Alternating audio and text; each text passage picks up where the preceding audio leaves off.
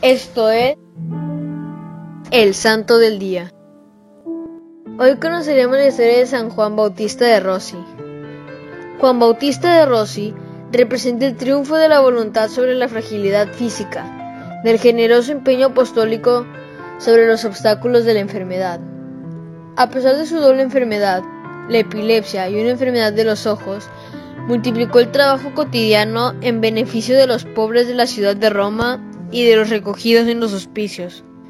Había nacido en Voltaggio, provincia de Génova, el 22 de febrero de 1698, pero a los 13 años se estableció definitivamente en Roma, en casa de un primo sacerdote canónigo de Santa María en Cosmedín, para poder estudiar en el colegio romano de los jesuitas. En 1714 siguió los estudios eclesiásticos y terminó los estudios de teología con los dominicos. Fue ordenado sacerdote el 8 de marzo de 1721, pero desde antes ya había comenzado su intenso apostolado. Antes de su ordenación, había dirigido varios grupos de estudiantes, y de esa experiencia nació la idea de la fundación de la Pía Unión de Sacerdotes Seculares, anexa al Hospicio de San Gala que él dirigió y que durante más de dos siglos, hasta 1935, contó con los mejores nombres del clero romano algunos de los cuales llegaron al honor de los altares.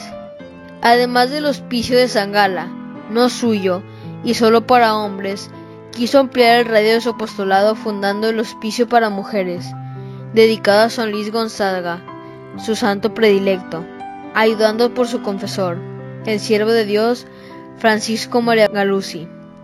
A pesar de su delicada salud, redobló su actividad parecía omnipresente en cualquier parte en donde había que animar, instruir, socorrer a cualquier hora del día o de la noche. No era raro verla en las plazuelas romanas, improvisar un sermón entre los desocupados o por la noche cuando la gente regresaba del trabajo. La simpatía que despertaba entre la gente humilde de los barrios atraía a su confesionario largas filas de penitentes. Era efectivamente un maestro de espiritualidad, y en cualquier parte donde promovió una iniciativa imprimió un ritmo de santo fervor. Cuando fue elegido canónigo de Santa María en Cosmedín, quedó dispensado de la obligación del coro para poderse dedicar con más libertad a sus compromisos apostólicos. En los últimos meses de vida, la gravedad de la enfermedad lo sometió a un verdadero calvario. Murió el 23 de mayo de 1764 y fue beatificado por Papa Pío IX que había sido sucesor en la dirección de la Pía Unión de los Sacerdotes Seculares de Sangala. León XIII lo canonizó el 8 de diciembre de 1881. Para finalizar, una pequeña oración.